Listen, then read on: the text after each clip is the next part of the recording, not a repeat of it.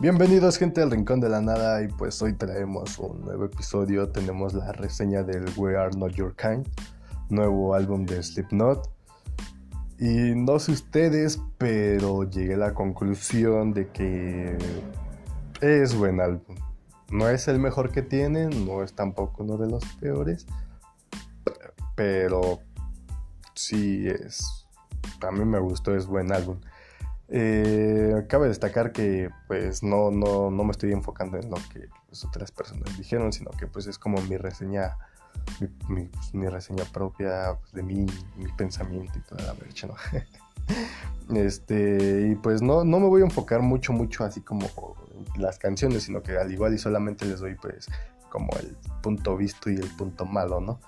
Pero pues no me voy a enfocar mucho y tampoco me voy a así meter mucho en detalles técnicos o algo así, o, de los instrumentos, ¿no?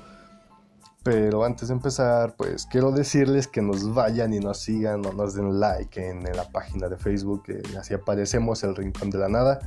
Este, ahí pueden, pues, escribirnos, darle like a los memes que subimos este, y pues todo, ¿no? O sea, también podemos comunicarnos por ahí porque quiero que la comunidad pues ya crezca un poco más, de que no seamos una comunidad tóxica, ¿no? De que seamos así demasiado relax y todo eso. Y también agradezco demasiado todo el apoyo que le han dado al, al podcast. Muchas gracias, se los agradezco en serio de corazón. Lo han apoyado mucho, gracias. No tiene ni dos meses, pero en este poco tiempo que llevamos lo han estado apoyando y se les agradece mucho, gente. Entonces, pues empecemos. No voy a dar como tal, pues, decir una canción por una, ¿no? Pero solamente les voy a decir que, pues, cuáles fueron mis canciones favoritas, pues, que sí me llegaron a gustar y que, pues, son buenas del álbum, ¿no? Entonces, pues, empezamos con Unsane Este es el primer single después del intro. Eh, es una canción que, pues, salió como sencillo, me parece y créanme que a mí cuando, cuando, cuando salió, créanme que sí me gustó la canción. No, no dije que, no, pero sí me gustó. De hecho, la de of Life, también esa canción me gustó mucho. Eh, no sé por qué no, no, la hayan metido, al igual y solamente es así, nada más es como por la de ahí, ¿no? pero sí se me hizo muy, muy raro que no hayan metido la de of Life. Pero, pues Seinet, este, aparte de que pues puede que ya se, ya se convierta en un clásico, porque pues ya le está tocando mucho, mucho, mucho en, sus giras, en sus conciertos que tienen vivo. Creo que sí le está dando pues su importancia ¿no? a, la, canción. Y está bien porque pues sí tiene, tiene esa esencia pesada y, de buen ritmo de Slipknot, créanme. Este, después pasamos a Nelo Forte, que esa también es una de mis favoritas. Es una canción que cuando la escuché, luego, luego dije, no jodas, o sea, me recuerda al, al Slipknot de, de antes. No al del Iowa, pero sí me recordó al Slipknot del Subliminal Verses. Este, y no, es una muy, muy buena canción, créanme. También cuando la escuchan se siente toda esa energía que les va corriendo por, sus venas, toda la adrenalina. Créanmelo, es muy buena canción. Eh, son, es impecable lo que hace el señor Jay Weaver. Créanmelo, el, el baterista también se la rifa. Créanme que no tiene todavía mis respetos, pero sí, sí se la está rifando con, lo nuevo de, de, Slipknot. Tiene, le metió como que su estilo, ese, ese men. Este, me gusta mucho, mucho sus remates, me gusta mucho también su doble pedal. Eh, pero de mejor a mejor me gusta mucho más Joe Jordison. Pero en este álbum sí, sí se la rifó el señor Jay Weaver. Se la rifó. Tenemos la de Critical Darling, que oh, también es una pieza así súper pesada, súper llena de energía. Créanme que está muy buena esa canción. Me recordó al inicio de eh, The Rebellion de Linkin Park con, con Daryl Malakian.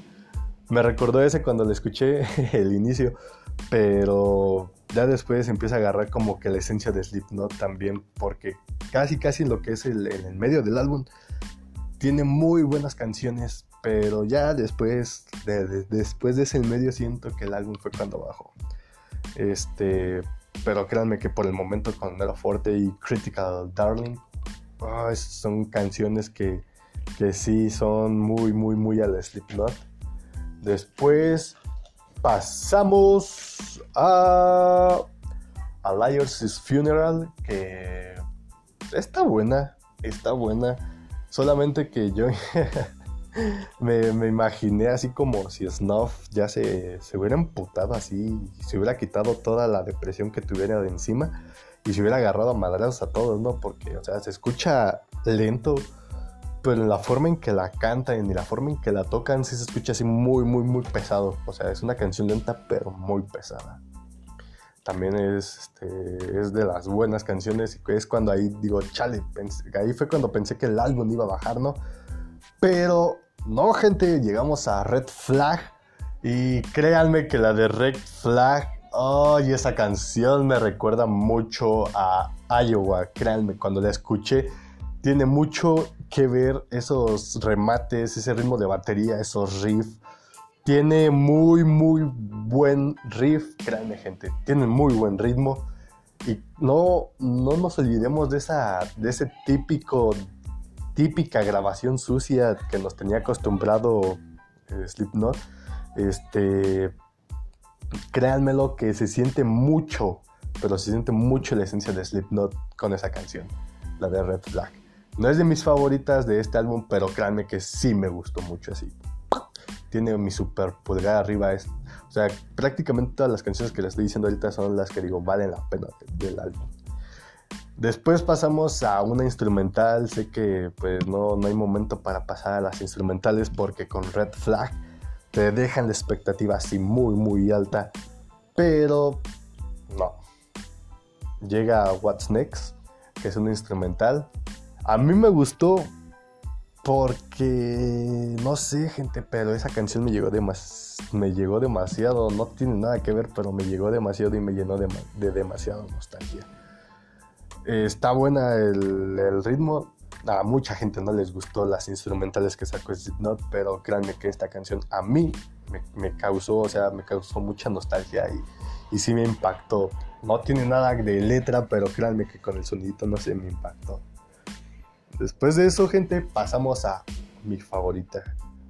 La canción que dije, no jodas, esta canción sí es la favorita de, mi, de este álbum de Slipknot. Se llama Orphan esa canción se las recomiendo mucho. Eh, tiene como que esa letra muy poderosa, como de te voy a matar, ¿no? O sea, no dice eso, pero tiene esa letra muy, muy, muy poderosa, muy cruda.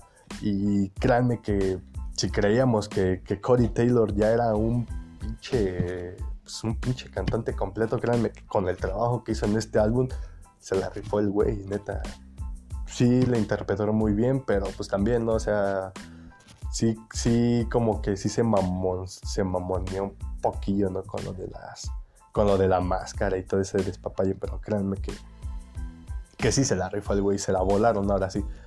Este, se la voló los guitarristas, el baterista y, el, el, vocalista, ¿no? Y también los demás, ¿no? Pero créanme que de los más destacados son el vocalista, la guitarra y la batería de lo más destacado de, esta vez porque con Paul Gray estábamos acostumbrados a que oh, el bajo se escuchaba, no sé, me gustaba demasiado el bajo de Paul Gray, pero ahora siento como que le falta potencia, le falta ese bajo eh, aquí a esta canción, a esta canción, a este álbum, es cuando digo, Verge, deberían escucharse más el bajo y escucharse más poderoso, pero no sé, como que sí desperdiciaron mucho, mucho el bajo.